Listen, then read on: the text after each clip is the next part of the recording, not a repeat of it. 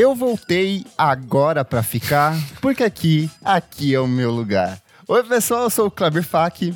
Olá, pessoal, eu sou Isadora Almeida.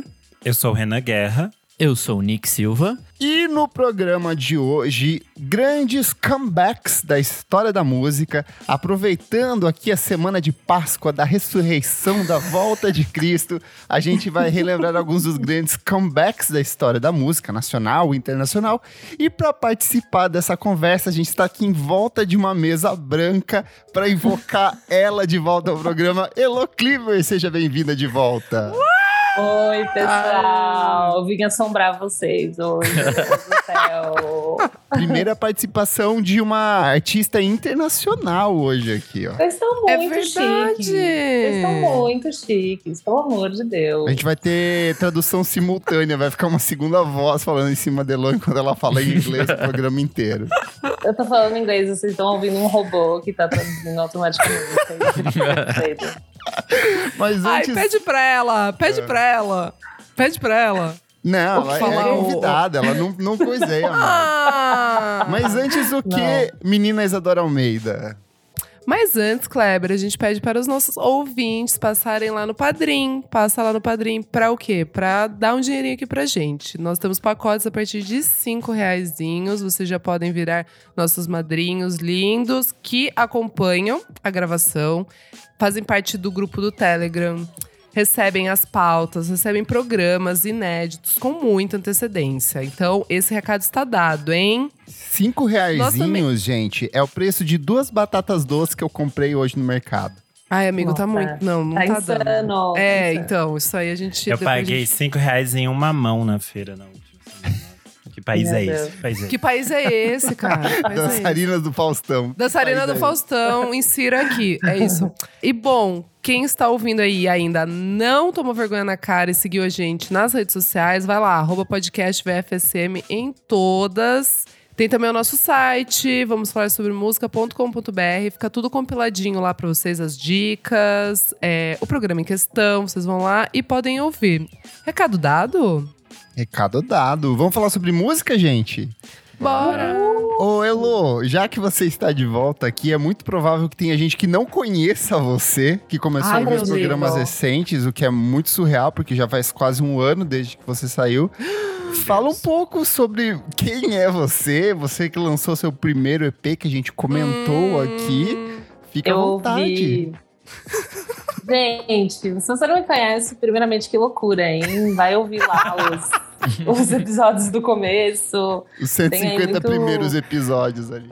Tem muita aí maratona pra você fazer, pelo amor de Deus. Mas, gente, eu sou a Elo Cleaver, eu participava aqui com vocês, eu produzo a revista Bala Fundadora. É verdade, Fundadora. fundadora. pelo amor de Deus. E produzo a revista. E mês passado eu lancei um EP, o Prigs, quatro musiquinhas, Hum. muito fofas. E agora eu tô morando na Inglaterra, eu tô fazendo um mestrado na Inglaterra, então em setembro eu fui. Já faz um tempão, nem parece, né? Faz um Que tempinho loucura, amiga. Então, Setembro chove na Inglaterra? Meu Deus, Kleber. Não estava com saudade das piadas do Clever. Mentira. Eu estava mesmo.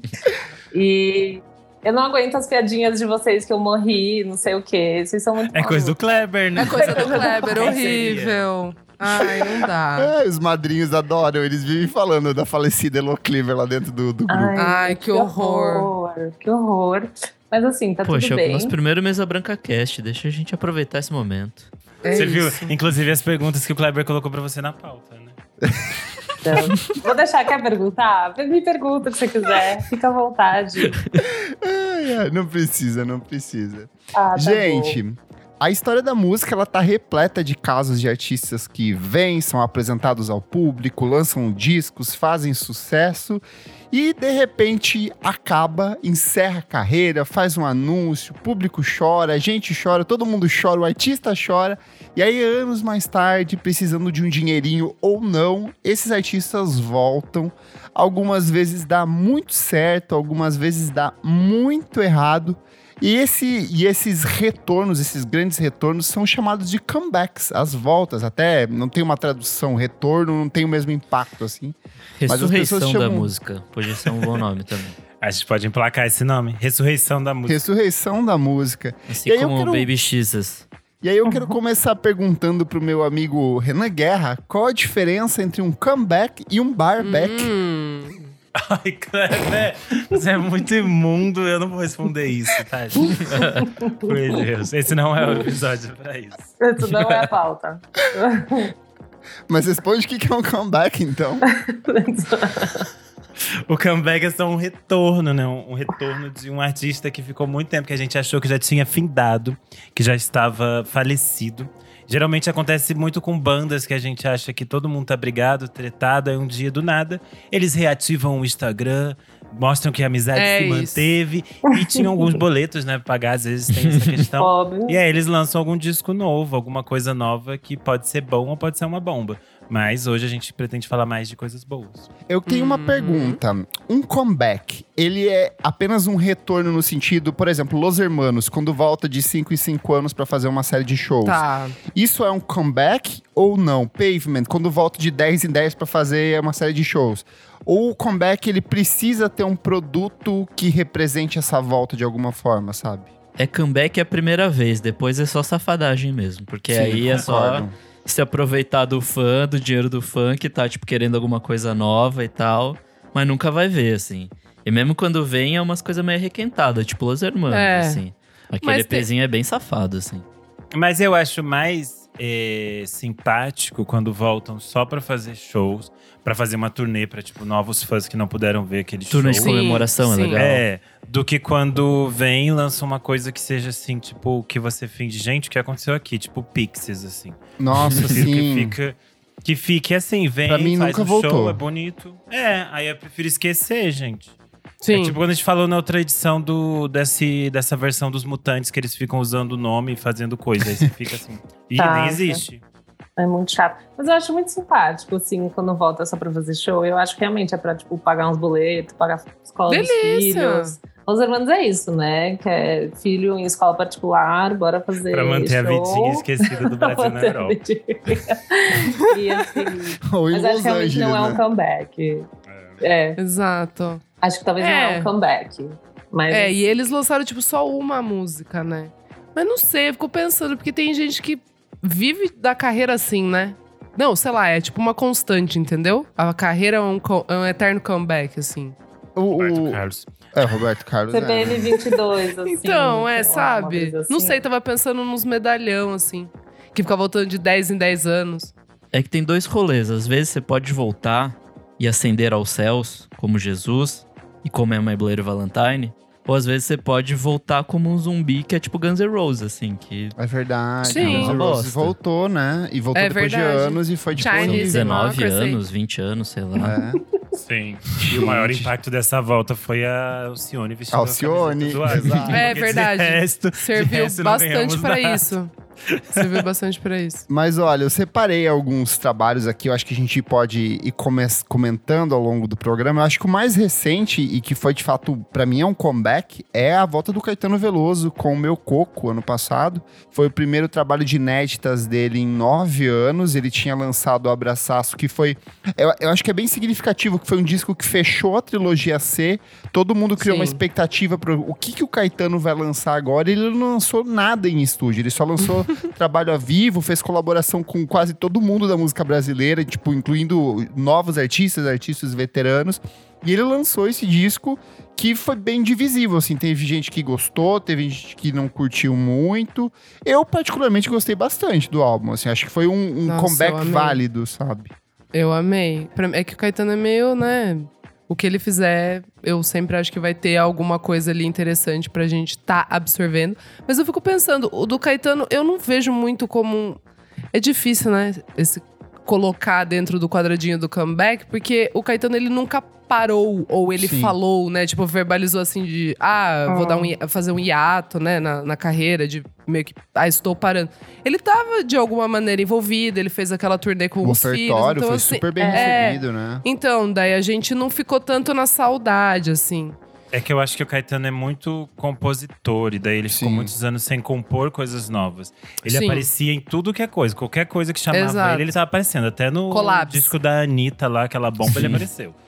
E aí ele tava. Eu acho que ele ficou muito tempo. E ele só conseguiu tanto escrever o, o Meu Coco nessa fase de, de pandemia, né? Quando ele meio que parou Sim. essas mil coisas que ele fazia. E aí eu acho que o disco nasce, ganhou mais forma, digamos assim. E aí eu entendo mais como uma espécie de comeback para esse espaço de novidade, de autoral, porque Sim. querendo ou não. É, o Caetano sempre divide opiniões, mas ele sempre tem algumas reflexões sobre o, o Uhum. momento que a gente vive, o tempo que a gente vive, assim. É que eu acho que esse é um processo de músico mais velho também. Porque, sei lá, no começo de carreira, o Caetano lançava, tipo, sei lá, um por ano, talvez Do- mais. Tem anos que ele lança dois discos, É. ele era super prolífico, né? Fora o- a quantidade de coisas que ele compunha pra outros artistas também. Exato, e acho que com o tempo você vai esticando, talvez a necessidade de falar coisas, ou você vai esticando esse tempo de conseguir produzir uma coisa que você olhe em comparação à sua própria obra e fala, tipo, "Mere- isso aqui merece ser dito, merece ser lançado, ou coisa assim. Então, Sim. eu acho que tem muito esse rolê, porque a gente nova vai lançar o que tem, ou por necessidade, ou sei lá, mas enfim. É, eu acho que tem esse rolê de você olhar pra sua própria obra e falar, será que isso aqui faz sentido com o todo que eu já lancei? Seria muito fácil eles continuarem fazendo, né? Porque eu tava pensando até no Gil, que o Caetano fez com o Gil aqueles shows, Dois Amigos, Um Sexo. Sim. Eu tava lendo que o Gil, né, ele lançou aquele Ok, Ok, Ok, que acho que até ganhou um Grammy, um Grammy Latino, mas acho que é de 2019. Eu tava também pensando, nossa, acho que o Gil faz um tempo que não lança. Não, ele algumas lança, ele lança a cada três anos, ele lança um disco. é, ele novo, né? lança. Mas é isso, né? Tipo, também ele faz um monte de show que muita gente vai pelo, pela nostalgia, Sim. pelas músicas antigas. Então acho que é, esse, a gente fica meio confuso, assim. Eu fiquei meio confuso, ah, é um comeback ou não é? Porque meio que tanto faz que tanto fez, né? Tipo, o show ainda vai lotar, ele ainda é um artista gigantesco. Sim. Então, Já que estamos na esfera da MPB aqui, eu acho que um comeback bem interessante pra mim, e eu acho que é um comeback porque é uma volta com um disco novo, tem um intervalo de tempo aí e uma transformação estética foi quando a Gal Costa lança o Recanto em 2011. Porque ela vem daquela fase horrível dos anos 2000 ali que o Renan Guerra odeia. Ele Eu odeio muito essa fase. Pragueja todas toda vez aqui. A fase bossa nova dela. E ela vem com esse disco que é tudo feito com composições do Caetano Veloso, então ela voltando aos primeiros trabalhos com ele e tinha um acabamento eletrônico em cima do disco que trazia todo um charme especial, né? E querendo ou não, foi um disco que meio que reapresentou Gal Costa pra muita gente e, me- e abriu passagem pra essa atual fase também que é bastante duvidosa. Renan odeia também. É que eu acho. É, a Gal, ela sempre foi uma artista que ela era meio assim, uma voz de coisas novas e do futuro. E aí, quando ela fez o Sorriso do Gato de Alice, ela faz o show, ela mostra o peito, vira todo um fuzuê e ela meio que se retrai. E aí ela fica anos num espaço meio seguro, tipo, ai, vou cantar bossa nova. A voz dela é linda, é. Mas é tipo meio boring, porque a mulher tem a voz maravilhosa, ela podia usar pra 500 coisas. E aí é muito interessante quando ela se reconecta com o Caetano pra fazer esse esse disco assim e ela traz outras coisas e daí traz de novo esse esse esse frescor da Gal assim, que eu acho que até se mantém no, no disco seguinte, o Estratosférica, tem bastante Sim, isso é bem ainda bom. essa Uhum. energia. E, e eu acho que traz ela de novo pro, pros shows. Tanto que a partir do recanto ela volta a fazer shows em que o público tá, tá de pé, né? Que ela só fazia aqueles shows, tipo, em lugares grandes, com mesinha, essas coisas meio. É, meio MPB. Eu acho que só pra gente fechar a trinca de MPB, eu acho que a gente pode falar da Elza Soares. Boa. Que ela Sim. fez, tipo, Sim. dois comebacks Sim. que ela ficou desde os anos ah, 80 até os anos 2000, ela não lançou nenhum disco. Isso é bem explicado na, na série que a gente já indicou aqui, a que tá no Globoplay. Explica um pouco o que ela passou nessa fase, é uma coisa bem barra pesada. E aí ela volta em 2002 com o Do Cox Até o Pescoço, que apresenta ela de uma forma completamente nova e Eu diferente. conheci ela aí. assim. Tocava muito. Ela se conecta com o hip hop, com umas coisas que estavam acontecendo nos anos 2000, aquela coisa do drum and bossa, todas essas coisas que eram muito modernas naquele momento. E aí ela vai lançar logo em 2004 também o Vivo Feliz. Ela vai seguir muitos anos fazendo o show aquele do Beba-me, ela vai fazer outros shows que resgatam o repertório, mas ela fica muito tempo ainda trabalhando do cox até o pescoço. E aí depois quando meio que as pessoas estavam, ai, parecia que ela já tinha se esgotado de novo e ela ficou muito tempo meio que repetindo o mesmo show. Ela surge com o Mulher do Fim do Mundo, né? Que é meio que uma outra coisa, e daí resgata a questão que eu lembro que se discutiu na época, porque é o primeiro trabalho de inéditas dela. Sim. Que todas as Muito faixas foram escritas pra ela, é tipo muito surreal. E aí vira um negócio outra vez maluco, porque ela acaba fazendo turnê internacional, ela vai pra grandes festivais, ela cria um outro público completamente novo e é tipo é uma outra volta. Eu acho maluco. isso Sim. uma das coisas mais absurdas da música brasileira recente, assim, de pegar essa pessoa que estava totalmente apagada, esquecida, e ela volta para todos os holofotes possíveis. Ela vai ficar, vai se transformar em headliner de boa parte dos eventos de festivais de música brasileira aqui no Brasil, né? Então, é, é um, é, é um puta de um retorno. O último show em vida dela foi como headliner de um festival, né? Que era um público super jovem, que foi o que ela meio que é, abarcou no final da vida, assim, é muito interessante. E são dois discos muito fodas, né? Os dois retornos são muito Sim, sim, Sim. são incríveis. O da Balaclava também, ela foi headliner, né? Que Foi. a gente foi. fodas. Foi. Foi. Bem legal. Bom, quero puxar dois aqui de bandas que de fato morreram, assim. É, são dois do mundinho Nick Silva, que é Hum. o Ed Drive-In, a primeira, que lá em 99, 2001 Pode crer. ela de fato vai morrer. E aí volta com um disco que é bem marromeno, Hum. assim. É, que acho que perde um pouco do, do espírito jovem da banda. Então, é uns velhos cantando uns rock, mas. Ah, mas o show deles foi tudo. Eu Eles amei. brigando Tem com os fãs da. É, eles da... brigando com os fãs da Tove Lo foi a melhor coisa do meu dia, ri tanto. Porque eles estavam assim, sim, tirando uma panca no palco, tava realmente maravilhoso, eles pulando, se jogando. E os fãs estavam xingando, e daí ele ficou brigando em inglês com os fãs. Tipo, fuck, Muito fuck go out! Mas esse comeback foi agora, pra, daí que eles tocaram no Popload? Tipo, eles lançaram Sim. umas... Isso. Pode Eles lançaram um disco e tal, que foi o terceiro deles. E não foi legal o disco, eu nem ouvi, né? No caso, nem Ah, não é minha trilha. é, sabe, Foi né? tão como é legal que aquela só se fala de outra coisa. É isso. Pois É é, isso. agora eu quero ver Foi o Mars volta a voltar, mas vamos ver. E a segunda banda que eu queria trazer é a American Football também, que voltou Ah, com. Foram, sei lá, quase 15. quase 20 anos, né? É, quase 20 anos entre os discos. E aí o LP2 é bem marromeno. É Que pra é você, eles- porque foi bem recebido lá fora. Ah, pra mim eles tentando se emular antigamente. Aí no terceiro eles fazem algo. Emular. Ah, Ai, ai, ai. Trava-línguas dela. E aí pro terceiro eles realmente fazem alguma coisa que tem mais a cara deles hoje em dia, assim, de velho cantando sobre ser velho. E não velho cantando sobre ser jovem. E aí fica legal.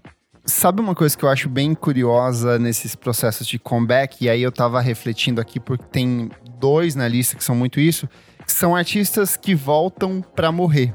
Por exemplo, o Gil Scott Heron, ele tava completamente Ai, tudo. Esquecido. morrer literalmente. é, Morrer, literalmente. literalmente, é. tanto que era uma Não, Eu achei que era metafórico. Não, Eu canto do, canto do cisne ali.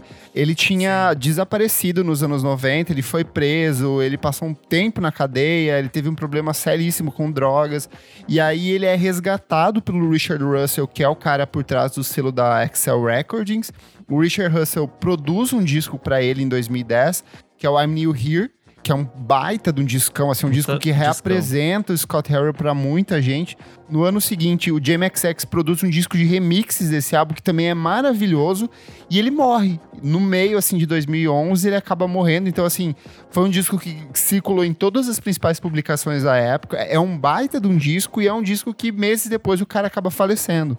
O Bob Womack também teve a mesma coisa. Ele Sim, é ele verdade. Teve um disco produzido pelo Richard Russell, então talvez o Richard Russell que seja Ele é total, a- total. o Ele é responsável e ele morre logo em sequência.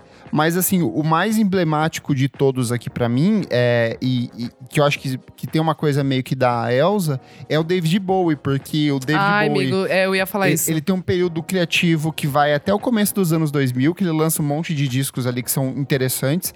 E aí ele meio que dá uma desaparecida.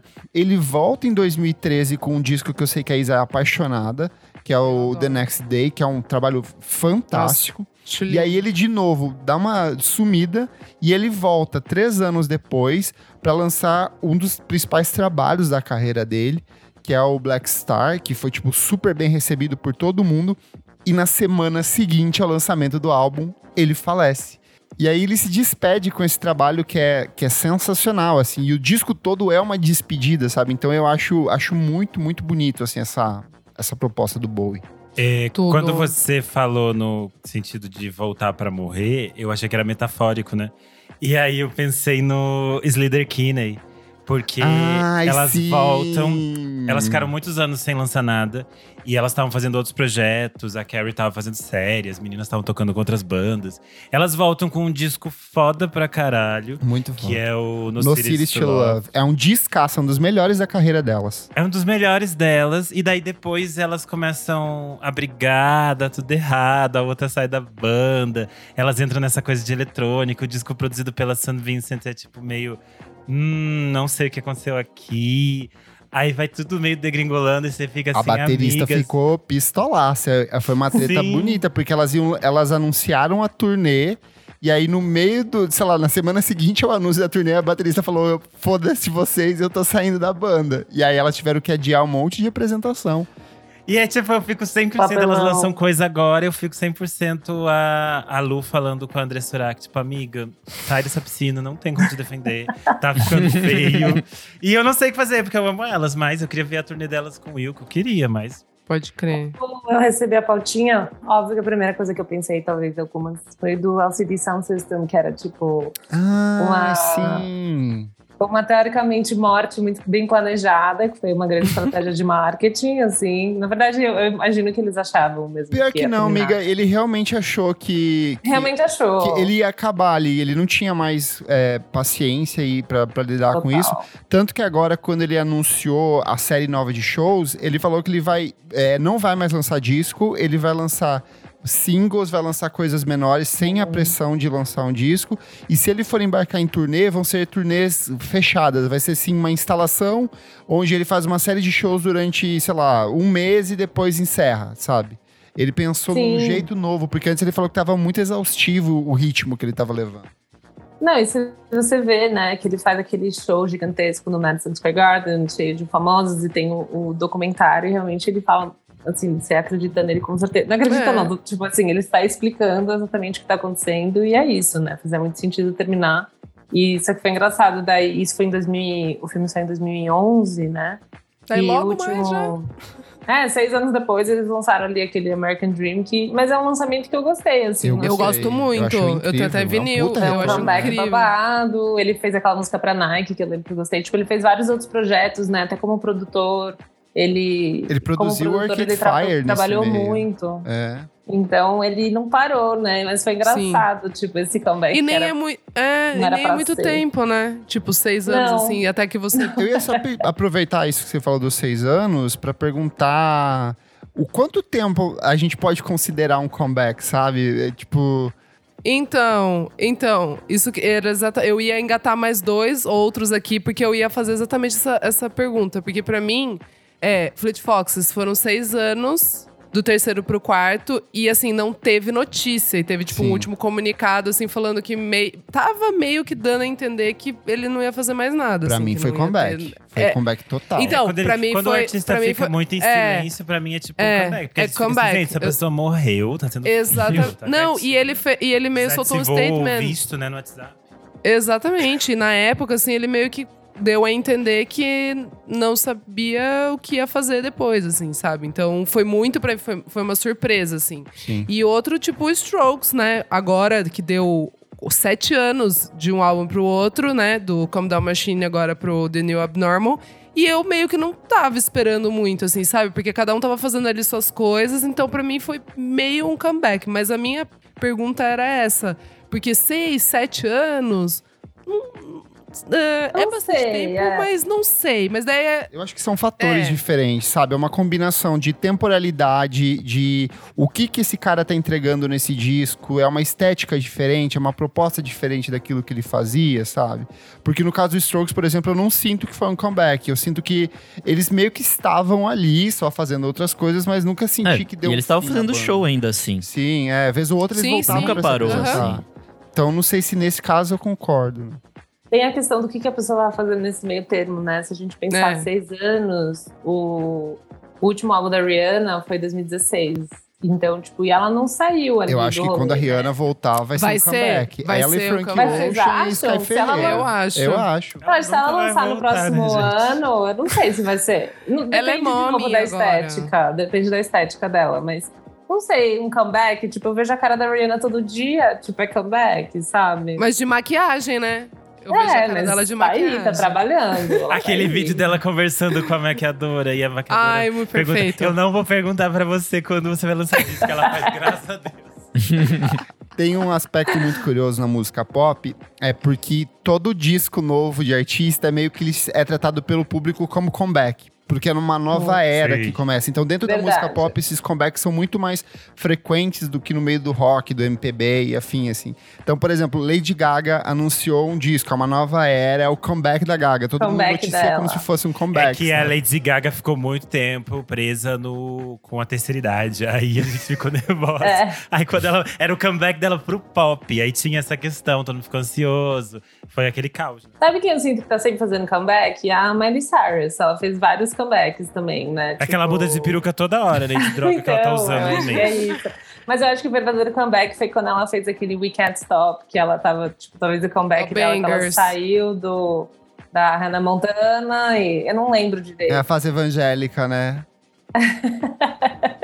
É, que daí ela, começa, daí ela sobe na bola de demolição. Eu acho que foi, ela tipo, também. Isso foi É, um o. Bangers é um. A Bangers Daí Tour, tudo que a fase envolveu. roqueira foi outro comeback. Então acho que é isso que você falou mesmo. As Ela pops, com elas- o Flaming Lips, é verdade. Ó, uma aqui de música pop, que é um puta de um comeback, esteticamente revolucionou vários aspectos da indústria da música, é a Cher, quando ela lança Believe.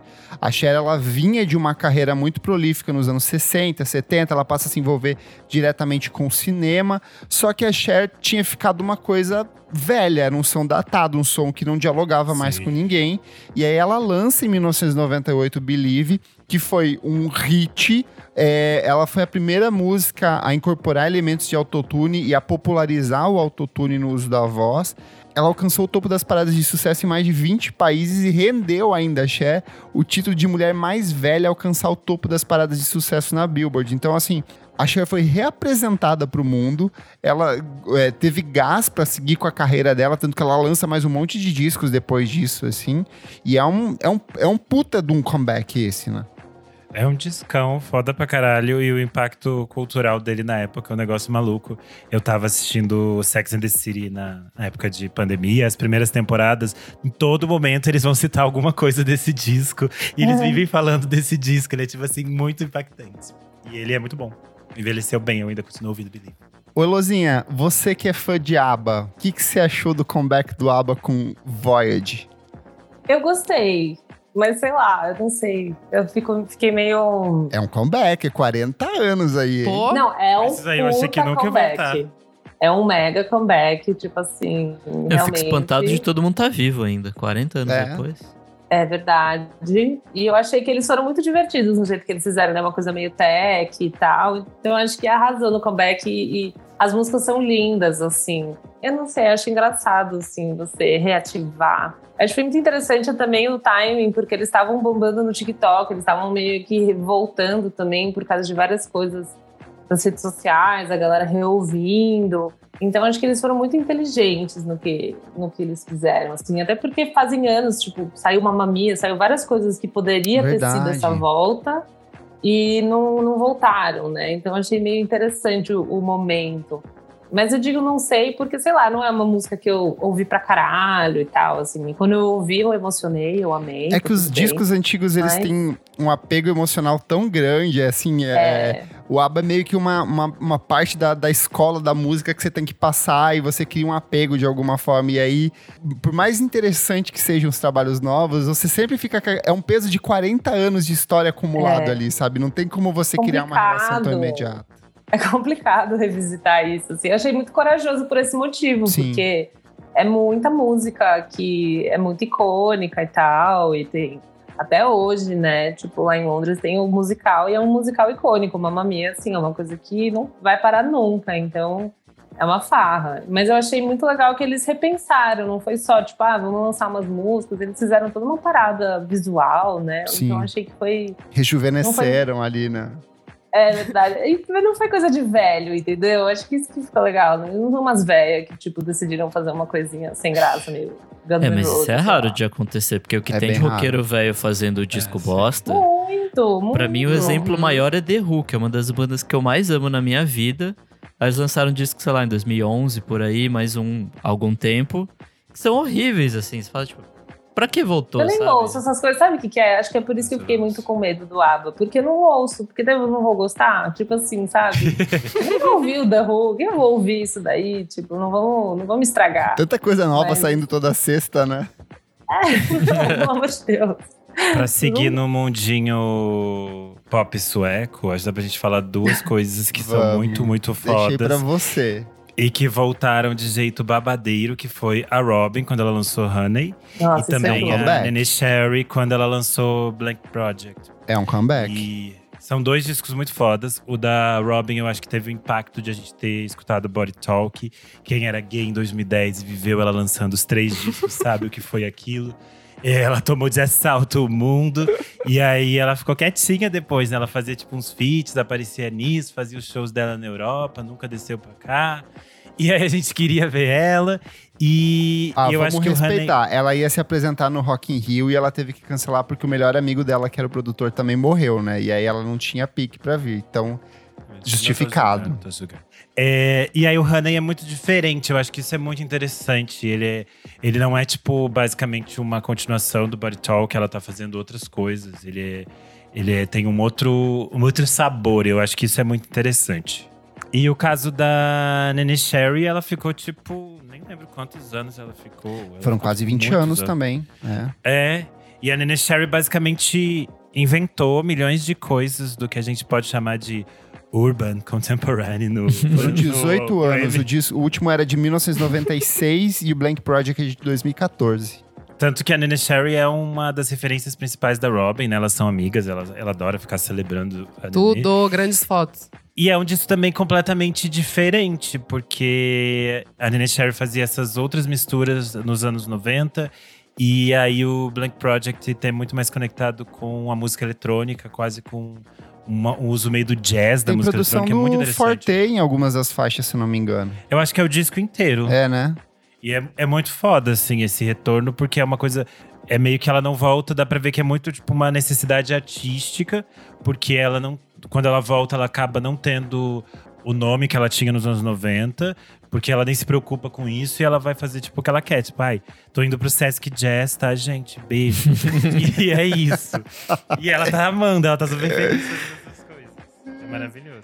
Falando de Ai, Sesc, gente. voltando pro Brasil aqui, é, um que foi bem polêmico na época que saiu, Racionais MCs com cores e valores, assim, eu acho que tinha uma puta expectativa do que eles iriam produzir depois do Nada Como Um Dia Muito Após o bom. Outro Dia, então, a gente até discutiu no programa passado, o, o que o Renan falou, de que o- era na época do governo Lula, governo Dilma, eles estavam se entendendo como poderiam atuar dentro disso, e aí eles vêm com esse disco que tem muito de Racionais, mas ele é muito diferente. É um disco que tem elementos de trap, é um disco bem mais curto. Metade do disco é, é uma pegada mais eletrônica, a outra pegada é mais hip hop clássico mesmo, do jeito que apresentou eles.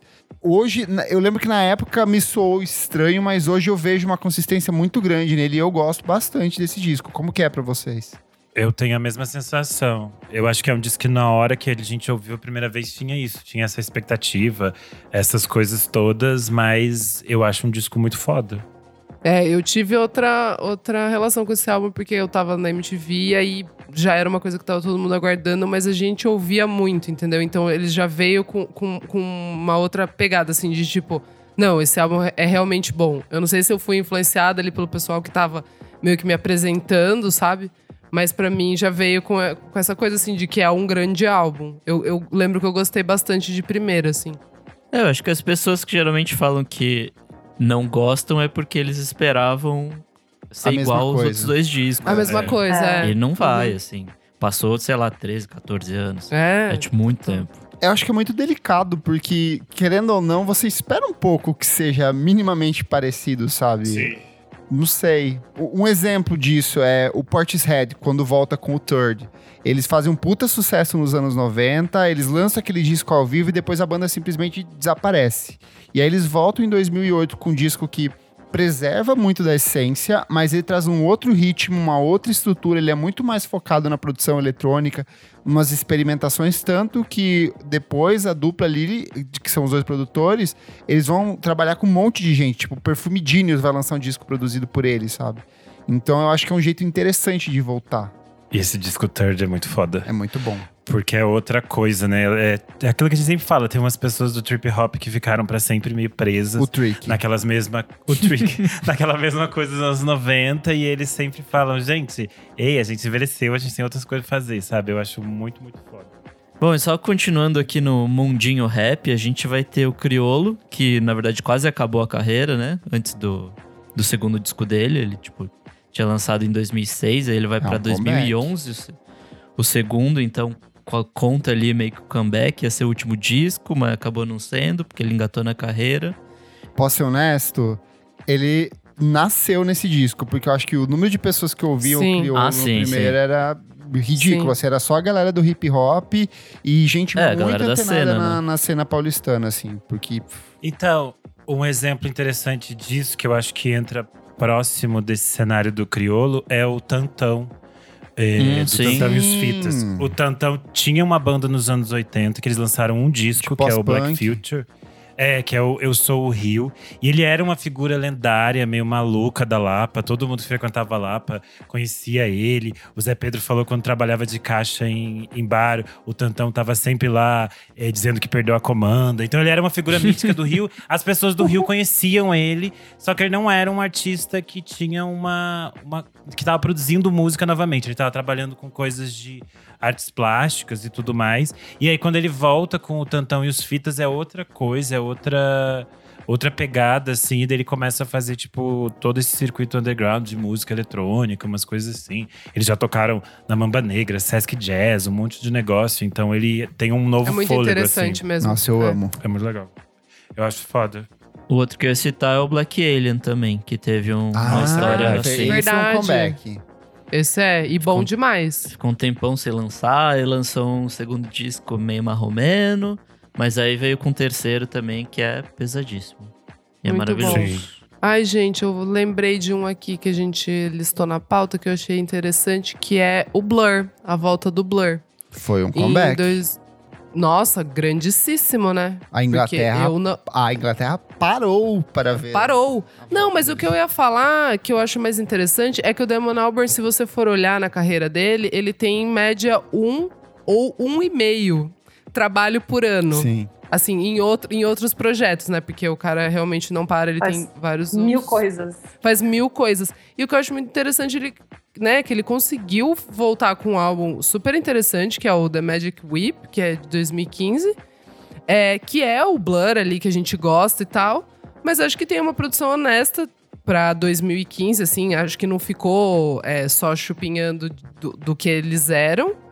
E, Eu acho que tem um peso e- também, Isa, que o, o disco anterior, que é o Think Tank de 2003, Sim, ele é um disco muito bom, mas ele não tem a Pesado. participação do, do Graham Coxon, porque ele tava passando por uns problemas bem foda de alcoolismo na época. Então, assim, foi um puta comeback, porque tecnicamente o, disco- o último disco da banda tinha sido em 99, né? Com todos os quatro juntos.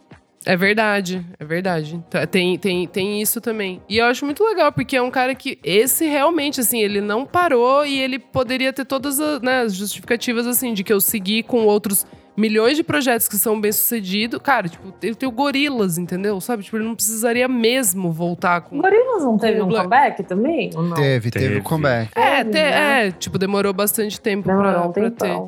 É, mas é isso. Acho, acho muito interessante. Voltou honesto. Turnê também, foi bem legal.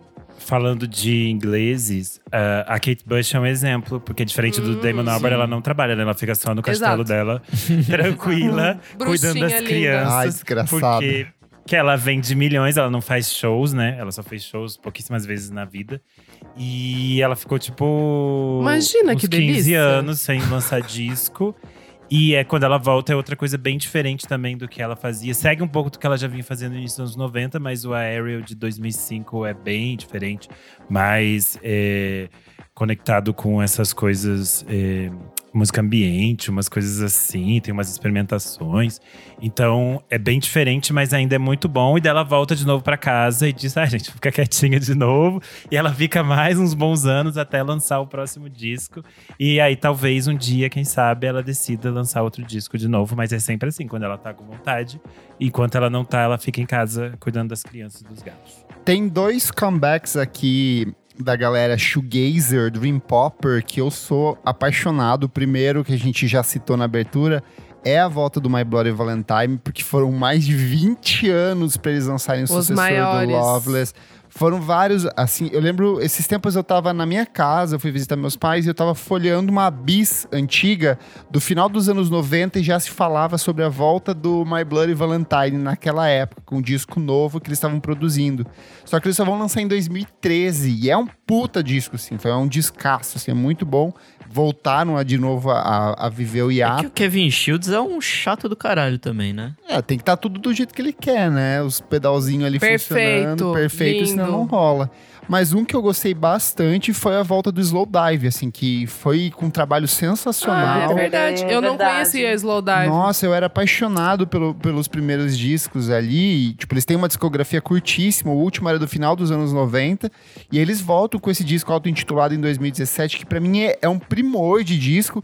E a gente teve a oportunidade de ver eles aqui no Brasil. Obrigado, Balaclava, Tudo. que trouxe esse show. Nossa, pra foi cá. lindo. Foi muito bonito. Foi tudo, tudo. Vou trazer um aqui que tá na pautinha que também foi muito especial, que é o Daft Punk. A gente fez Sim. Ah. Sim. dois anos atrás um programa falando só do Daft Punk. Vai lá ouvir, pra quem quer saber mais.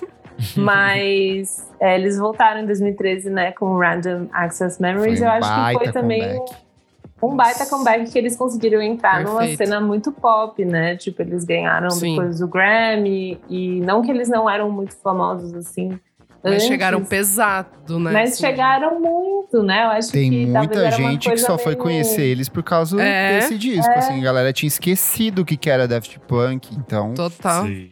E eles fizeram a trilha, né? Eu, eu entrei aqui, a trilha sonora Sim, do, do Tron, Tron. da Tron. Disney. Então acho que eles também conseguiram se consolidar como uns produtores, assim, meio hollywoodianos. E deu muito certo. E não tirou nem um pouco o apelo, que eu acho que tem muita. Sim. Quando a gente tava falando do Racionais e tal. Tem muita gente que se sente meio traído, né? Quando, sei lá, alguém faz um- uma coisa mais pop, Racionais foi pra um trap, que na época tava sendo essa coisa meio do pop dos Estados Unidos, assim. E eu acho que, não, não sei, não sei se só pessoalmente, ou se teve gente que ficou meio tipo, nossa, o Daft Punk. Tá- Ai, se vendeu, sei lá, que eu acho um papo muito chato. de Não, eu acho que não. isso, é porque assim. eu acho que respeita o histórico deles, sabe? É como se fosse como se fosse o Daft Punk dos antigos discos, só que feito de maneira orgânica, sabe? Um Daft Punk Total. dos anos 70, como seria a banda, sabe? Então pra mim E teve funciona. sample do Kanye West, né? Teve muita coisa que aconteceu com Kanye West e tal, assim, que eles foram para um pop também. Quero puxar aqui um tópico, gente, que tem alguns nomes que são artistas que são um eterno comeback. Eles estão ativos, eles continuam produzindo, só que eles lançam A gente a- não sabe quando. quando eles vão lançar esses discos. Eu acho que Frank Ocean e Rihanna já entraram nessa categoria a partir de agora, mas eu acho que o maior nome disso é a Adele, porque ela lança discos de Tá. 5 em 5 anos, que é a cada fase da vida dela, e é um é sempre um fenômeno a volta da Adele, assim, para tudo, noticiar Sim. isso, corre todo mundo pra entrevistar, vai pro... Até a Oprah cai volta a trabalhar pra cuidar. Exato, todo mundo ali. E ela voltou ano passado com um baita de um discão, assim. E é uma puta artista que eu, acho interessante da Adele o quanto ela utiliza desses longos espaços de tempo pra promover o trabalho dela, sabe? Ela us- usa disso pra pra alavancar esses discos, né? Não, que é interessante, é um comeback, mas também meio que não daria pra ser de outra maneira, porque é também o Sim. tempo que ela leva, né? Sim. Tipo, Sim. eu vi uma entrevista dela falando, tipo, ah, depois de um ciclo de disco, eu preciso de um, de um tempo sozinha, quietinha. E eu falei, ah, vai falar dois meses, três meses. Aí o entrevistador perguntou, ah, quanto tempo normalmente você precisa ficar isolada dela? Ah, uns dois, três anos. Assim, uma coisa bacana. Porque o ciclo, como Bom ela é tão rico. famosa, é, bom ser rico. Mas o ciclo de lançamento ele é tão pesado, né? Deve ser muito pesado psicologicamente. Você precisa fazer entrevista, você precisa viajar, daí você faz uma live. Faz a tipo, tour gigante. É muito, a tour E gigante. ela tem. E mesmo ela É sendo coisa. a Adele, ela tem uma vida muito comum, né? Sim. Ela tem uma vida de tipo, ela gosta de fazer compra no mercado. Quando ela teve bebê, Sim. ela teve que lidar com isso, porque ela queria seguir a vida dela normal. Ela, tipo, para ela, as celebridades são os outros. Tanto tem aquela história de que ela gostava de assistir o Keeping Up with the Kardashians. E aí a Kim queria que a Adele participasse. E a Adele fez, gata, eu só gosto de Que que assistir. é eu, não vou, eu não vou me propor a participar disso. É muito louco. Maravilhosa. Daí você vê o ciclo de lançamento como um job, né? Você fala, ah, então vou ficar seis meses a um ano vivendo uma vida de celebridade, isso vai ser um job. Eu acho que no caso dela tem uma pressão de. Ela é uma puta vendedora de disco. Ela e Taylor Swift são ali Hum. grandes vendedoras de disco. Então acho que ela tem uma pressão enorme da gravadora de você precisa bater recordes toda, todo lançamento. Você precisa Total. vender muito, sabe? Eu acho que ela, tra- ela trabalha, né? Porque até esse agora, ela fez lá aquela live, não sei aonde, em LA. Ela fez a live no- no- lá em, em Londres, tipo BBC, acho que foi. Então a menina trabalha pra caramba pra vender os disquinhos da gravadora. Então acho que ela meio que se propõe a. A quantidade de dinheiro que ela deve ganhar também é absurda, né? Mas ela se propõe a fazer, assim, e daí ela fica quatro anos de férias. Outra aqui que quando voltou recentemente foi um fenômeno e foi porque veio de surpresa, ninguém tava esperando como ninguém espera nada dela. Fiona Apple voltou com Fast the Bolt Cutters, que foi um Ah, é. puta de um retorno. O disco anterior também foi um comeback. O disco anterior anterior também foi um comeback. Então, assim, é outra que quando lança disco mobiliza a indústria inteira da música pra focar nela, né? É, tirando o comecinho dos anos 90, meio que depois ela vi- tá vivendo só de comeback, assim, porque não tem outro. Eu- é que eu acho que ela entra naquilo que a gente falou da Adele também. Ela não se entende dentro da indústria. Só que diferente da Adele, ela não aprendeu muito a lidar com isso. E isso sempre foi um grande problema pra ela. Ela sofreu muito nos anos 90. E também tem todo sentido, né? A menina tinha 18, 19 anos quando ela estourou muito. Ela namorava o Paul Thomas Anderson, ele ficava tirando cocaína com o Quentin Tarantino. Era complicado pra ela. Ela só queria exato. ficar tranquila, fazendo as músicas tristes dela e foi tudo dando errado. E aí eu acho que ela meio que se preserva criando o próprio mundo particular dela com os cachorros. E aí ela só volta quando ela tem algo a dizer mesmo. E ela sempre tem algo a dizer. Vai, que vai tocar os nossos corações. Muito, muito parecida, tanto ela é, quanto a Adele, é que são artistas que são produtoras de discos que têm uma carga emocional muito forte, sabe? Sim. Então, às vezes, faz uma, uma. A Adele, por exemplo, no último disco, ele é todo em cima de uma reflexão sobre o término do relacionamento dela. A Fiona sempre traz esses assuntos que são muito espinhosos também pra dentro do disco dela. Então, pra mim, é meio que natural esperar que ela precise de um respiro, dar uma sentada, porque não tem como você entregar uma cacetada de música Total. dilacerante toda semana, sabe? Sim. Não, e além de tudo, você tem que viver essas coisas. E Sim. viver dura tempo. Tipo assim, você precisa viver um divórcio e isso vai demorar um ano, dois anos, né? Não tem como você acelerar essas experiências, assim. É, é bem poderoso depois, tipo, elas viverem tudo reflexão isso, sobre isso, né? Refletir, daí entregar um trabalho, tipo, que é uma exposição gigantesca, né? Porque é a vida privada, então não tem como Então, ser tão quem, rápido. quem já viveu muito e já devia estar trabalhando é a senhora Joana Nilson. Porque ela já teve. Que ela tava trabalhando lançando de 5 em 5 anos, mais ou menos. Era uma média. Aí Aí ela não. casou, teve bebê, Tá escolheu o bebê, já viu o bebê, apareceu o bebê, apareceu no prêmio do coisa, apareceu na série do Andy. Aí se o disco, cadê? Onde ela tá? Exato. Eu até tá achei que ela fosse Compra voltar. tanta ar pra pra quê? Eu até achei que ela fosse voltar quando ela anunciou uma série de shows há uns. há- acho que foi ano passado, retrasado, não lembro, estou perdido no tempo. Mas ela anunciou uma série de shows em Los Angeles que esgotou rapidíssimo. Assim, eu falei assim: vem, aí vem. E não veio, desgraçada. Fez até filme nesse meio tempo, mas. Fez disco é bom tudo, né? nada. Filme, série, cortou cabelo, mudou cabelo, nasceu bebê, bebê cresceu, bebê tá andando. e nada de disco. Bebê lançou disco já e ela nada. Bebê daqui uns dias o Andy coloca o bebê pra trabalhar nos mil trabalhos dele e ela em casa. Daqui a pouco o bebê Doente. tá aprendendo a tocar harpa. Vai falar do seu favorito, Nick? O, o D'Angelo, puta, esse. Cara, assim. O bom é que eu sei que a cada 10 anos vai ter disco maravilhoso, assim, um dos Sim. discos da vida. Mas é uma merda ficar esperando, né? Assim. Ele lançou coisa em 95, aí em 2000, aí em 2014, assim. Tá aumentando exponencialmente o. Eu acho tempo- eu vou ser honesto com você. Eu acho o que próximo só vem em 2030. 2030. É, É, então. Quem tinha essa coisa de 10, 10 anos era a Xadê, né? E aí eu Ah, é fiquei verdade. desde 2020 esperando.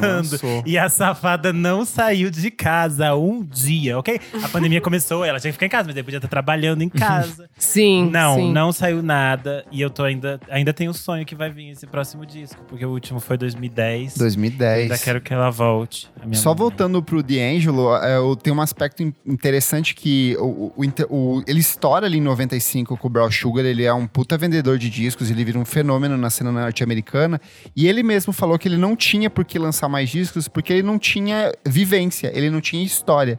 Então ele só vai lançar o disco de 2000 porque ele teve um filho nesse processo, e aí ele teve outras vivências, outras percepções, e aí tem um detalhe que o D'Angelo, ele produz e toca todos os instrumentos dentro do disco. Então, assim, é, é o triplo de trabalho o tempo inteiro.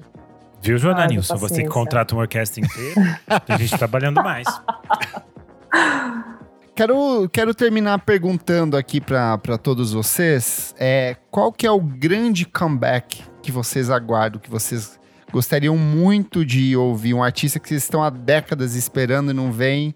Fica aí o espaço para vocês contarem de vocês. Pra mim, eu já falei no comecinho do programa, é o Demars Volta. Estou ansioso para esse comeback. Possivelmente vai ser ruim, mas eu quero vi- viver isso mesmo Vai assim. ser ruim, isso vai ser ruim.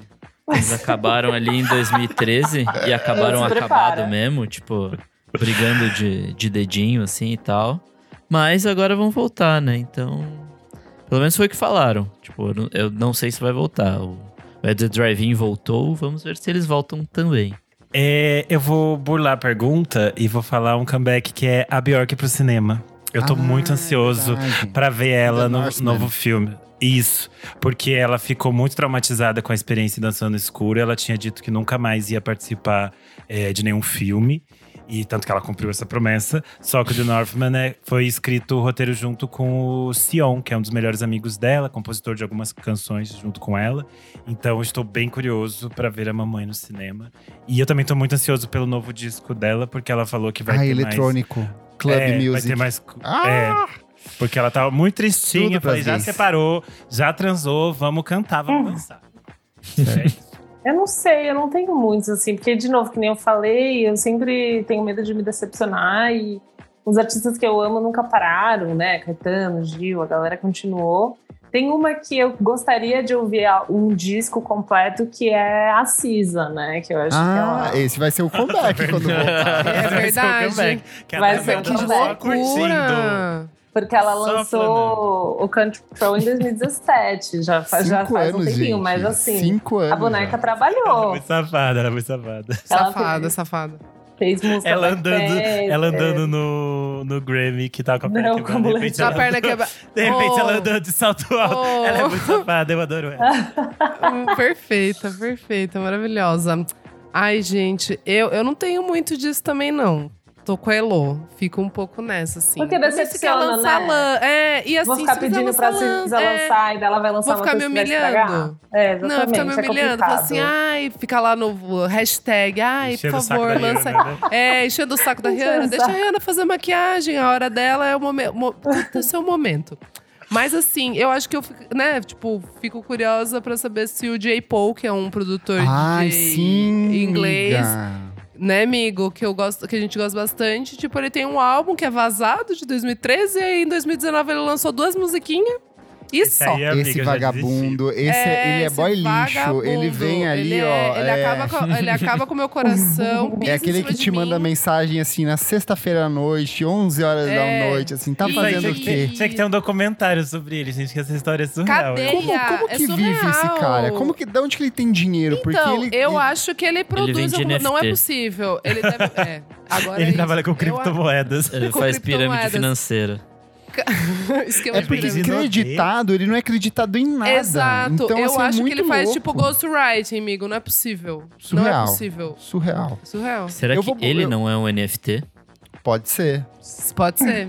Eu vou, eu vou burlar também ali aqui a pergunta e o meu regra. grande comeback vai ser o, o Weezer parar de lançar discos, como eles Nossa. pararam de lançar no final dos anos 90. Pare ali. com o comeback. Eles pararam e aí eles voltaram e não pararam mais. Então, o meu grande comeback é o dia que o ah, Cara, os, pra você ter noção, os fãs ofereceram um milhão de dólares pra que eles parassem. As pessoas iam Nossa. fazer uma vaquinha pra banda parar.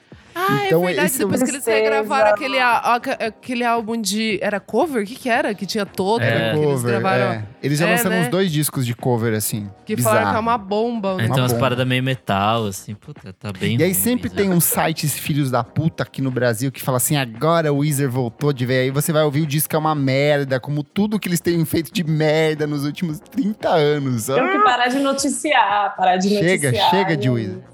Fechamos, gente. palco. É isso. Fechamos. Fechamos. Vai lá no nosso Instagram, na edição deste programa, e conta pra gente qual é o seu comeback favorito da música. Um comeback de um artista antigo que voltou, um nome recente. Conta pra gente. Elo, você se despede da gente Me agora. despeço. Infelizmente, Mas fique à pessoal. vontade pra voltar mais vezes aqui. Deixa suas redes sociais, onde as pessoas te encontram, te leem, te acessam, te invocam. Gente, vai lá me seguir, bora conversar, arroba Elocliver, no Insta e no Twitter, ouça meu EPzinho, me fala se você gostou, é bem curtinho. E eu já ouvi na, no episódio que falaram que ficaram chateadas que é curto demais. Mas assim, é o que tem, então não vamos ouvir o Kleber, É uma tá? Eu não. E não fui nem eu que falei, Não, foram a os gente- Quem outros. foi que falou? É. Eu te defendi. Puxou. O Nick que puxou o. Então, assim, não ouço o Nick. Pronto, é isso. Ridículo. Viu. Nick? Fica se humilhando por artista, não pode fazer isso. Pois é. Viu? Pa- Parei de elogiar agora. Agora eu sou É hater. isso aí. E, bom, e também a revista Balaclava, lançamos hoje as capas da nova Chique. edição. Linda. Chique demais. lindas, Que lindas. Ô, estamos falando aqui. A mais. Terno Rei, Saskia, estamos comemorando 10 anos de Balaclava Records, 5 anos de revista, passou muito rápido esse tempo, pelo amor de Deus. Então esse ano vai ser comemorativo, a revista nova tá muito linda, estarei no Balaclava Fest, sei lá, se você é de São Paulo, se não, a gente se fala online. E vai ser muita farra, assine a revista, é um projeto muito especial. E é isso, pessoal, para além disso, tchau, tchau, amo vocês. Isso bom, bom demais Olá. ter você aqui. Um beijo, hein? Eu amei o convite. é, e, Tudo, mas, assim, amiga. Tô estudando, tô tentando estudar, né? A gente odeia estudar. E, A gente tentou, tentando. gente. A gente queria um programa inteiro, a assessoria não conseguiu, a agenda é disputadíssima. Não, para. Eu tenho três semanas em São Paulo, não dá tempo de nada. Mas obrigada, meus lindos. Foi tudo. Obrigada também, pessoal que tá aqui: Gustavo, Jefferson, Beatruzes e Lucas, muito fofos, pelo amor de Deus. Busquem Elo Cleaver na tábua de Ouija mais perto de você. Exato. É verdade. Vamos pro Eu próximo bloco do programa. Não paro de ouvir.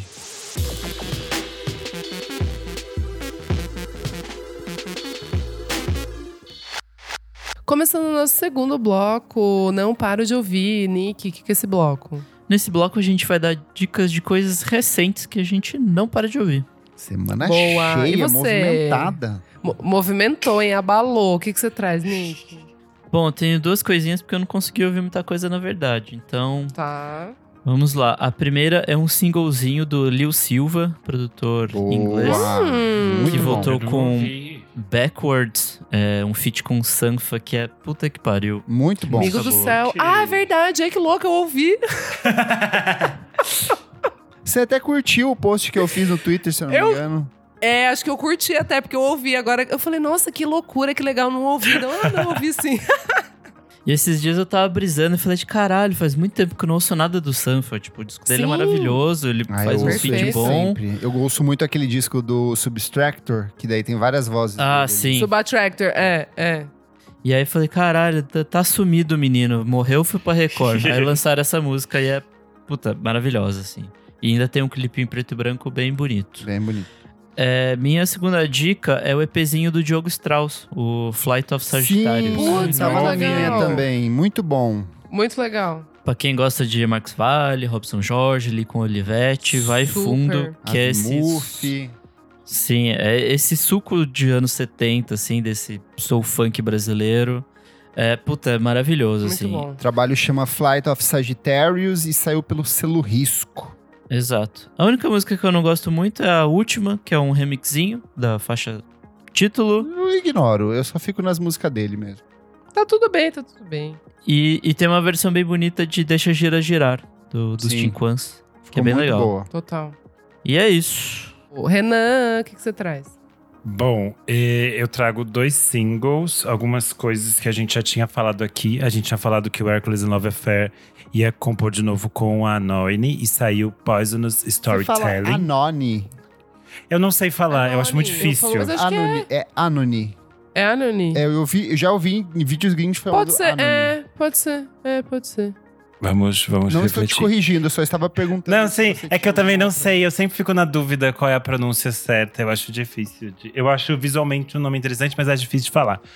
E, É, é, Poisonous Storytelling é o primeiro single desse reencontro, né? Eu acho, se eu não me engano, acho que tem mais uma faixa que eles fizeram junto pro novo Sim. disco do Hercules of Fair. E é, como eu tinha colocado na internet, tipo, não esperem um Blind 2.0, porque Hum. não é. É, Tem muito mais a ver com as coisas que eles estão fazendo recentemente. Eu acho que ele é, é muito mais dark, muito mais densa, assim, pesada. Quase e eu achei bem bonita. pós-punk ali em alguns momentos. Sim. É, vem, a faixa veio. O single vem com dois remixes. O segundo, o primeiro remix é bem. tipo, tem uns- umas guitarras, o negócio é bem pesado, eu achei bem legal. É, eu gostei bastante. Pra mim, eu queria que elas, eles fizessem um, um clipe, alguma coisa assim. Espero que venha algo legal. Essa aí é outra É. que é o Eterno Comeback também, né? Volta de 10 em 10 anos com discão. Sim, ela fica quietinha. é, muito tempo, mas é, é- acho que é o mesmo caso de que as coisas dela são muito pessoais, né? E daí ela acaba demorando bastante pra produzir. Além disso, eu vou falar do single da Empress Off, o Save Me. Boa. Muito É, bom. Eu achei Hum. muito bom. não ouvi ainda. É, a A Isa vai Empress amar. Off é tudo de Acho bom. que vou. Ela tinha lançado um disco em 2020, foi uma das coisas que eu mais ouvi durante a pandemia. E eu acho que segue bem dentro das coisas que ela já vinha produzindo, mas tem um frescor. Eu achei super gostoso. E de disco, era algo que eu já tinha falado um pouco aqui antes, que é o Avenida Angélica do Vitor Ramil, que saiu na sexta, que é o trabalho que ele musicou os poemas da Angélica Freitas, uma poeta que eu também já recomendei por aqui. É, eu achei super bonito porque ele, ele gravou né, o show é, num, num teatro em Pelotas que está em, em reforma.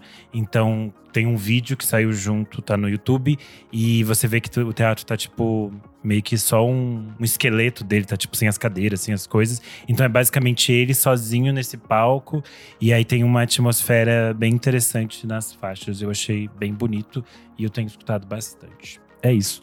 Então, gente, a única coisa que eu realmente ouvi, assim, que eu parei com vontade, que eu ouvi, mas ainda, como é um álbum muito denso, eu preciso ainda ouvir mais um milhão de vezes pra entender tudo que tá rolando ali, é o álbum louco, né? Mas é o álbum de estreia solo do Daniel Rossen, que é um dos vocalistas do Grizzly Bear, né? Ele já o tinha. vocalista, pro- né? O principal. Ah, o Ed era. Ah, não, mas o Ed era também, dividia bem a conta É, com ele, sempre- vai, para pra eu pensar. É sempre 50-50 Uma recordação maior das vozes do, do Daniel. dele. só. É, Não, mas era bem é. dividido mesmo. Mas era bem dividido. É bem dividido. É que acho que as músicas mais impactantes, Sim.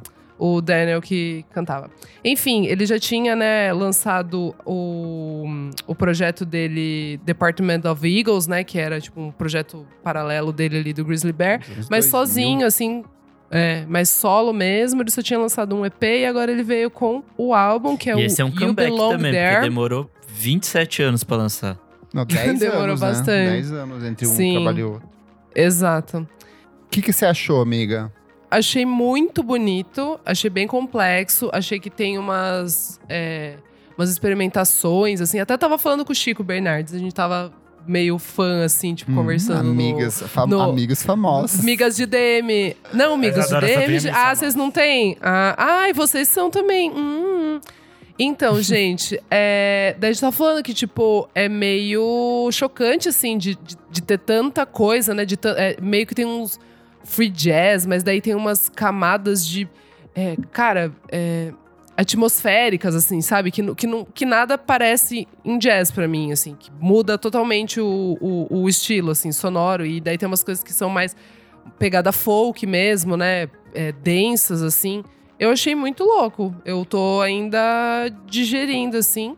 Eu gostei muito da I Will Wait for Your Visit e a The Last One, que eu tenho quase certeza que, que, não, que não é letra dele. E eu achei a intenção, tipo, dele cantando assim, achei interessante. Daí eu fui ver, né, tipo, só pra conferir ali nos créditos, e daí era pessoas que eu não conheço, no caso. Então eu vou, posso procurar e depois eu trago pra vocês. E outra que eu gostei bastante é Celia, que é a faixa 5 eu achei muito bonita, né? Bem Ele bonita. usando cravo ali, bem bonito. Sim, Os sim. lindíssimos. É isso.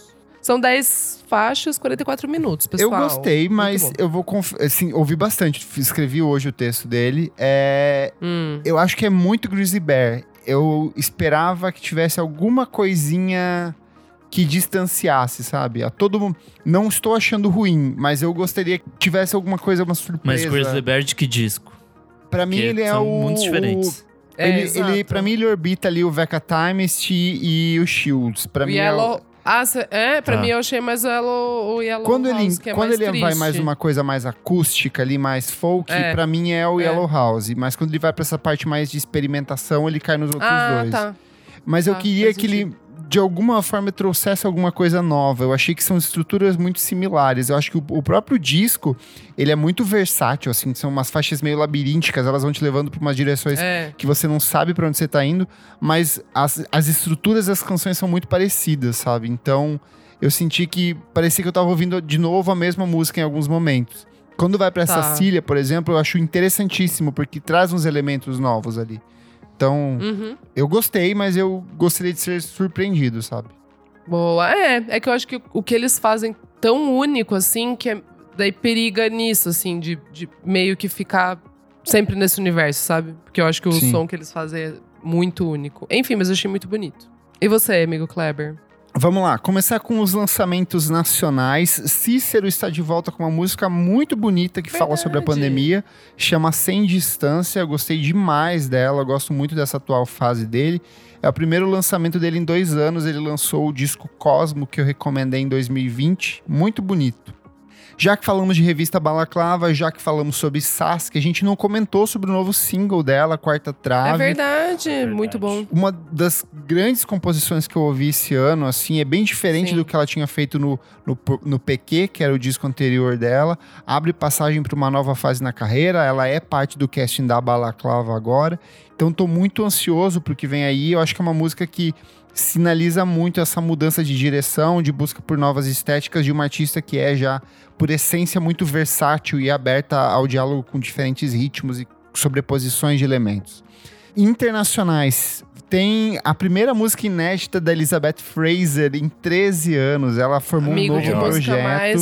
O projeto se chama Sun Signature, é uma parceria entre ela e o Damon Reese, que é o marido dela atualmente. Eles vão lançar um EP para o Record Story Day, então vão ser cinco faixas ali. Depois esse trabalho vai para as plataformas digitais.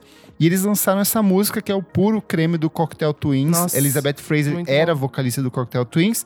E a música se chama Golden Air. Bonita demais. Puxamos aqui para falar de Interpol. Eles anunciaram um novo álbum de estúdio dele. O trabalho se chama The Other Side of Make Believe. Ele chega em julho pela Matador Records. E eu gostei bastante da música. Assim, é, eu, eu acho que Interpol é aquela coisa. É a mesma coisa que eles estão fazendo há exatamente 20 anos. E aí tem discos Bom. que você É bom. decide se você entra ou não. Eu gostei dessa primeira música. Eu achei que tem um. Eu achei um pouco morno. Achei que eles estavam meio cansados. Morno assim. é você. Eu sou morno e tô cansado também, mas. Eu achei que é uma. é, pelo contrário, eu achei que ela começa bem atmosférica, no meio ela dá uma virada ali, cresce bastante. E o clipe também é muito bonito, assim, bem caprichado. Então me deu, me deu vontade de ouvir o novo disco do, do Interpolis. Boa. E vamos discos aqui rapidinho. Romero, banda australiana, lançou Turn It On. Eu adorei esse disco, power pop, com vocal achei divertido algumas sujinho. faixas. Eu gostei muito. É, Foi uma diversão no final de semana ouvir esse álbum. Father John Misty com Chloe and the Next 20th Century. Não compro mais, sabia? Não Eu já cansei mais. também, amiga. Ah, eu cansei, Por quê, amigo. Eu, eu não sei. Eu, eu não ouvi essa, juro. Eu, eu fiquei com tanta preguiça que eu nem ouvi essa. Ó, Pode vou ser falar. só ranço. Vale muito a pena, porque tá, Tá bem bom, diferente tá do último, dos últimos dois discos. Porque eu É, acho que ele eu tava não- meio chatão ali. Ele tava muito, ai, Chataço. quero discutir Estados Unidos, América, governo Drogas. Trump. E nesse Eu aqui, ele vai pra uma louco. coisa que é muito jazz dos anos 20, ele invoca muito das coisas das big bands. Tem muito de pop de câmera, que é Uh, tradicional. Eu acho que é o melhor disco dele desde o I Love You Honey Bear. Tipo, em termos de estrutura de melodia, tá muito bonito. E ele flerta muito com música brasileira. Tem uma música que é uma bossa nova, tem outra que é um samba. Só que assim, obviamente, gente, esperem coisas de gringo, não é Tom Jobim. Mas é muito bem estruturado. E aí, o, o legal desse disco é que ele. Se antes ele tava cantando muito sobre o presente, nesse novo álbum ele vol- vai pro passado. Então ele traz uns personagens, assim, a menina socialista do começo do século passado. Ele vai para umas outras histórias, umas outras narrativas que não ficam tão centradas nele. Então é, é bem interessante. E a faixa de encerramento é lindíssima, assim. Conta a história de um, de um casamento. De uma aliança de casamento forjada por nazistas, e aí nisso ele discute amor, Meu discute Deus. relacionamento. É uma pira muito louca. As histórias que ele traz nesse disco são bem interessantes. Então, por isso que eu falo que eu também tava sentindo um desgaste, mas eu acho que vale muito a pena mergulhar nesse, nesse novo Vou álbum. ouvir. É, não estava na minha lista, entrou É. agora. Ouçam É, com calma, assim, que ele é um disco que tem muita camada, tem muito arranjo de corda, tem muito de uma percussão de sopro, tem muito sopro, assim, é, é lindo, lindo, lindo mesmo. Então vale a pena ouvir. Vamos pro próximo bloco, Ginter? Bora. Você precisa ouvir isso.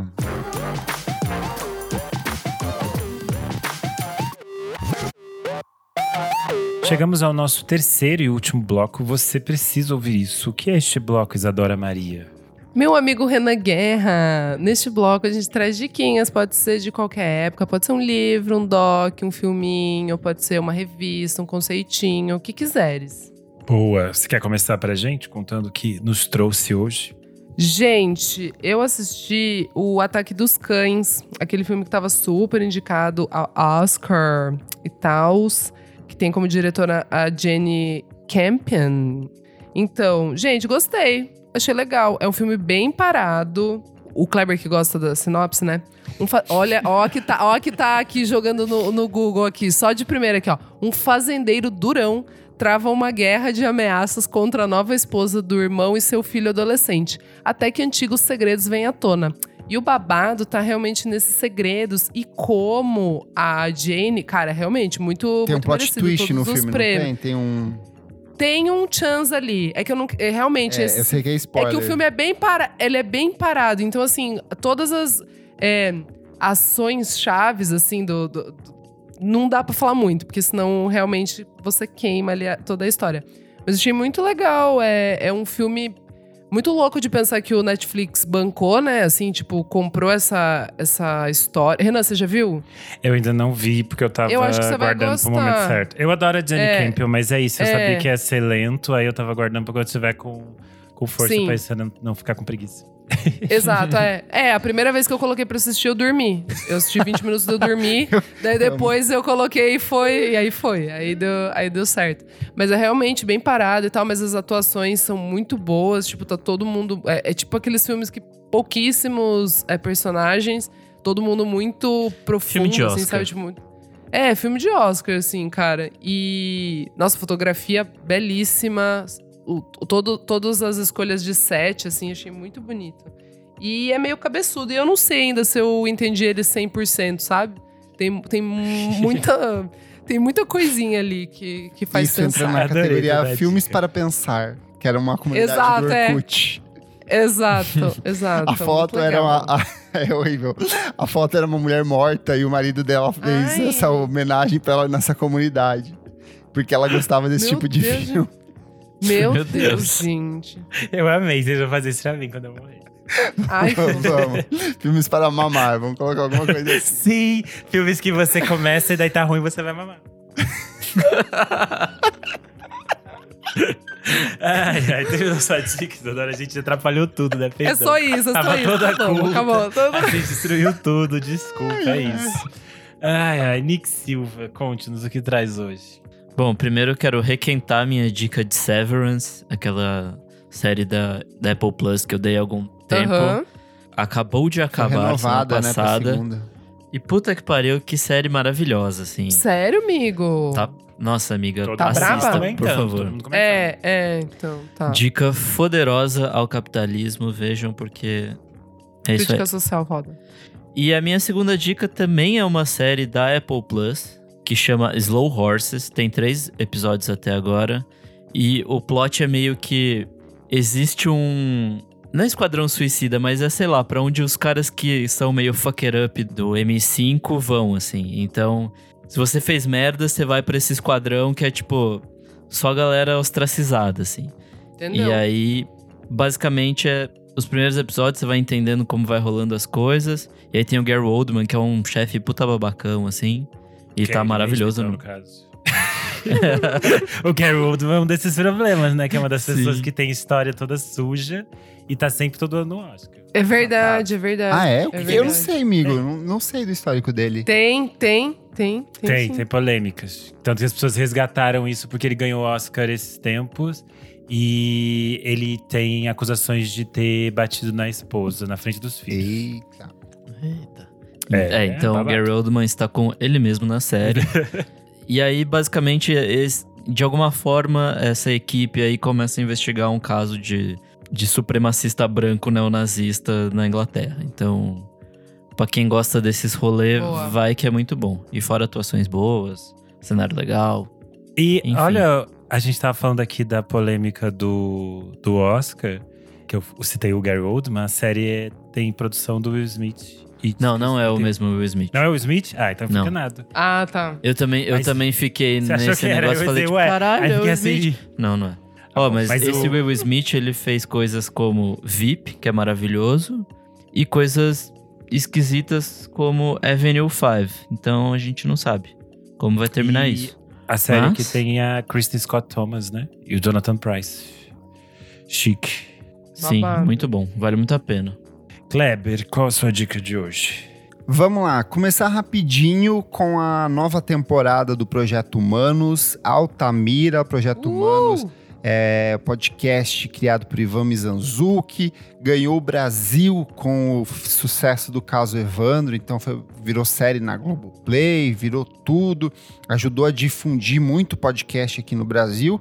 E agora ela vem para uma nova temporada que meio que segue de onde ele parou no caso Evandro, porque são casos meio que se conectam e vai contar a história dos, da série de Verdade. assassinatos entre o final dos anos 80 e começo dos anos 90, que é dos emasculados de Altamira, que foram mais de 20 meninos que foram assassinados, alguns sobreviveram, mas parte expressiva deles tiveram seus órgãos genitais é, cortados em, entre aspas, rituais de magia negra que ele vai discutir é, dentro dessa, dessa série. Então, começou agora, é muito bom, porque diferente de. é, Eu acho até errado colocar ele como essas séries de true crime, porque eu acho que o que o Ivan faz é muito mais político, tem um questionamento sobre como a Exatamente. sociedade é mais sobre o descaso do governo e do Estado em relação a esses crimes do que qualquer outra coisa, do que um endeusamento ao serial killer, como acontece nesses casos de true crime.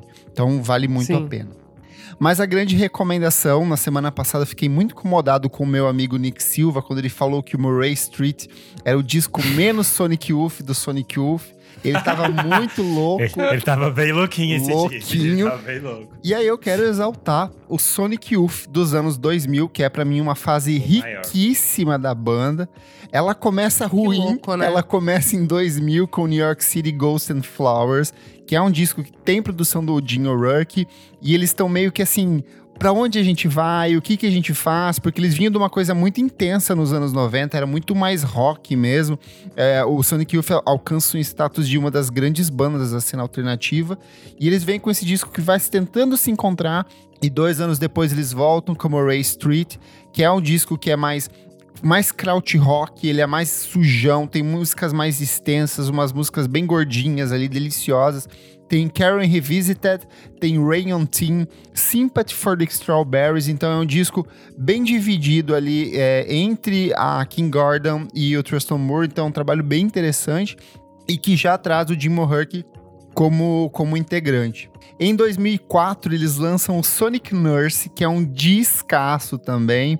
Ele é o disco que é muito mais King Gordon para mim, mas tem algumas das músicas mais, mais bem-sucedidas da banda. A própria King Gordon and the Arthur Doyle Hand Creams é uma baita de uma, uma música.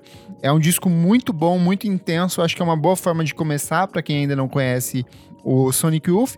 Ou pula pro disco de 2006, Rated Reaped é o disco que marca a saída do Jim O'Hurk, entra a, coprodução do John Agnello, que vai virar um parceiraço da banda também, e tem algumas das músicas, é um disco mais Trust on More, e tem algumas das músicas mais interessantes do, do Sonic Youth nessa época, que é o caso de Incinerate, que é uma das grandes canções puta da banda, vida. assim, é um puta rockão. Nossa, Eu acho que é uma música que dialoga com esse rock dos anos 2000, e por fim, Nossa. o último trabalho de estúdio dessa época, The Eternal, de 2009. Foi o último álbum de estúdio da banda. A última apresentação que a banda faz, ela faz no Brasil, no SWU, então foi um disco de despedida. Ele é um disco um pouco mais instável, mas ainda assim tem coisas muito boas. Anti-Orgasm é desse disco, Antena é a minha favorita desse disco, assim. E ele é um disco bem dividido entre Trust More e a King Gordon. Então, se, é, eu acho que começar pelo Sonic Youth dos anos 2000 é muito mais interessante do que começar pelos anos 80, porque eu acho que tem algumas coisas ali que são é, muito características do estilo de produção da época, e esses álbuns dos anos 2000 são mais atualizados, eles têm um frescor muito interessante. É isso. Arrasou. Boa, arrasou. Muito chique. E você, meu amigo Renan Guerra, que adora assistir vídeos de sketch no TikTok? eu fiz uma thread sobre isso no Twitter, gente. Quem quiser entender o que ele Você quer um patezinho? o shake. Enfim, de eu Deus. estou numa fase cinéfila, então hoje eu trago dois filmes. É, eu assisti Amor, Drogas em Nova York. Esse nome é meio cafona, mas é o nome que ficou em português. É de um filme dos irmãos Safid. É, eu só tinha assistido é, Bom Comportamento, que é aquele com o Robert Pattinson e depois Uncut Gems. Eu gosto muito dos dois, mas eu não tinha voltado nas coisas anteriores dos, dos irmãos. E aí eu acabei voltando nesse, que é de 2014. Esse Heaven Knows What, ele é baseado na história real da protagonista, Arielle Holmes. Ela era uma moradora de rua, viciada em heroína, então o filme é bem pesado. E ele tem aquele ritmo das coisas dos irmãos Safid, não sei se quem já viu é, Bom Comportamento ou Uncut Gems. Ele tem aquele clima tenso, a música eletrônica alta, os barulhos, todas essas coisas já existem aqui. É, eu gostei muito, ele é muito interessante. E ele só tem um problema que tem a mão do Ariel Pink em alguma parte da trilha e o Ariel Pink aparece e eu falei, ih, vai tomar no cu. Aí essa parte eu ignorei, mas Nazista, o resto é muito bom. Tá, tá. E aí, a, a, melhor coisa que eu vi na semana passada foi é, A Pior Pessoa do Mundo. Ah, eu quero filme do, muito assistir. Do Joaquim Trier. É, ele tinha sido indicado ao Oscar, mas ele estreou no Brasil aqui agora há pouco. É, ainda está em cartaz no cinema. É, e é muito, muito bom. É meio que uma, meio uma, uma combinação do universo que o Joaquim já trabalhava em outros filmes, como em Oslo, 31 de agosto. O Joaquim é norueguês. E ele volta, volta alguns atores de Oslo 31. E é basicamente como se fosse um. É, uma versão Francis Ha mais Tudo. triste. Porque a, a protagonista, ela tem, tipo, 20 e poucos anos, ela não sabe direito o que vai fazer da vida.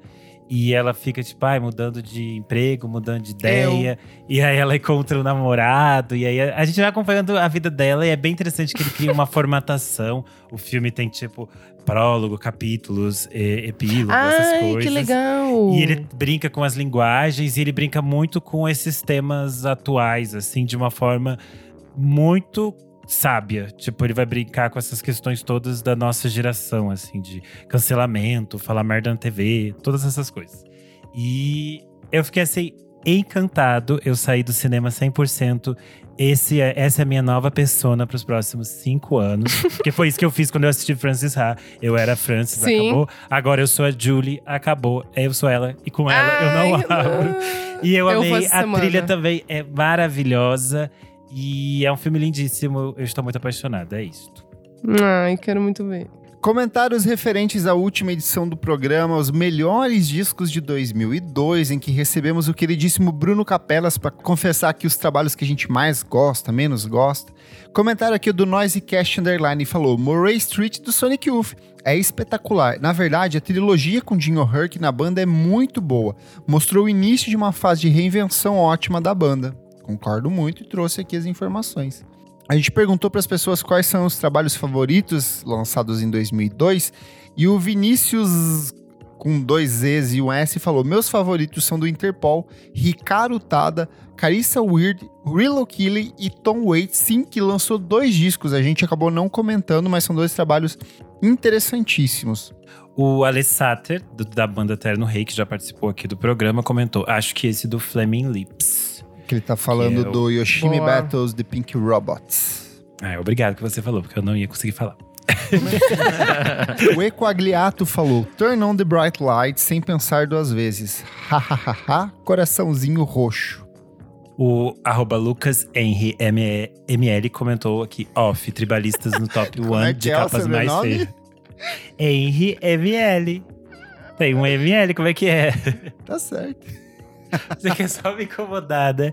É, eu concordo com ele, eu tinha comentado isso no outro programa. Eu acho essa capa do Vic Muniz é horrendo. Concordo. E por último, comentário do Anderson F. Braz, ele falou Deixa a Vida Me Levar, do Zeca Pagodinho, que também foi um Nossa, sim. Nossa, foi um hit. Um hit é um hit. Boa. Eu sou o arroba KleberFac no Twitter e no Instagram, dicas diárias de música todos os dias. E acessa também uma coisa que eu esqueço que eu tenho, que é um site, musicainstantanea.com.br. Todo dia atualizadinho, com textos, críticas, lançamentos especiais. Acessa aí. Eu sou arroba Almeida Dora no Instagram, Almeida Dora Underline no Twitter. Eu sou underline Renan Guerra no Instagram e no Twitter. E no Twitter eu dou dicas de filmes, tá, gente? Coisas sérias, além de threads de sketch. Não tem só isso lá. É isso. Eu sou arroba Nick Silva no Twitter, Nick Silva no Instagram. E é isso aí. Não esquece de seguir a gente nas nossas redes sociais, arroba podcast VFSM em tudo. Segue a gente na sua plataforma de streaming favorita e, se puder, apoie a gente no padrim.com.br por apenas cinco reaisinhos por mês, duas batatas doces. Você apoia o nosso podcast, ajuda a gente a crescer cada vez mais. Tem acesso a programas lançados com muita antecedência e participa das gravações ao vivo. Hoje aqui com o Gustavo Reis Louro, o Lucas Ascensão, a Beatruzes, o Jefferson Kozenieski e a Isadora Maria, que é novíssima, que tá com nome novo, também é apoiadora. Muito obrigado pela sua audiência e até a próxima. Tchau, tchau. Tchau. Beijo. Passa o patezinho, Renan.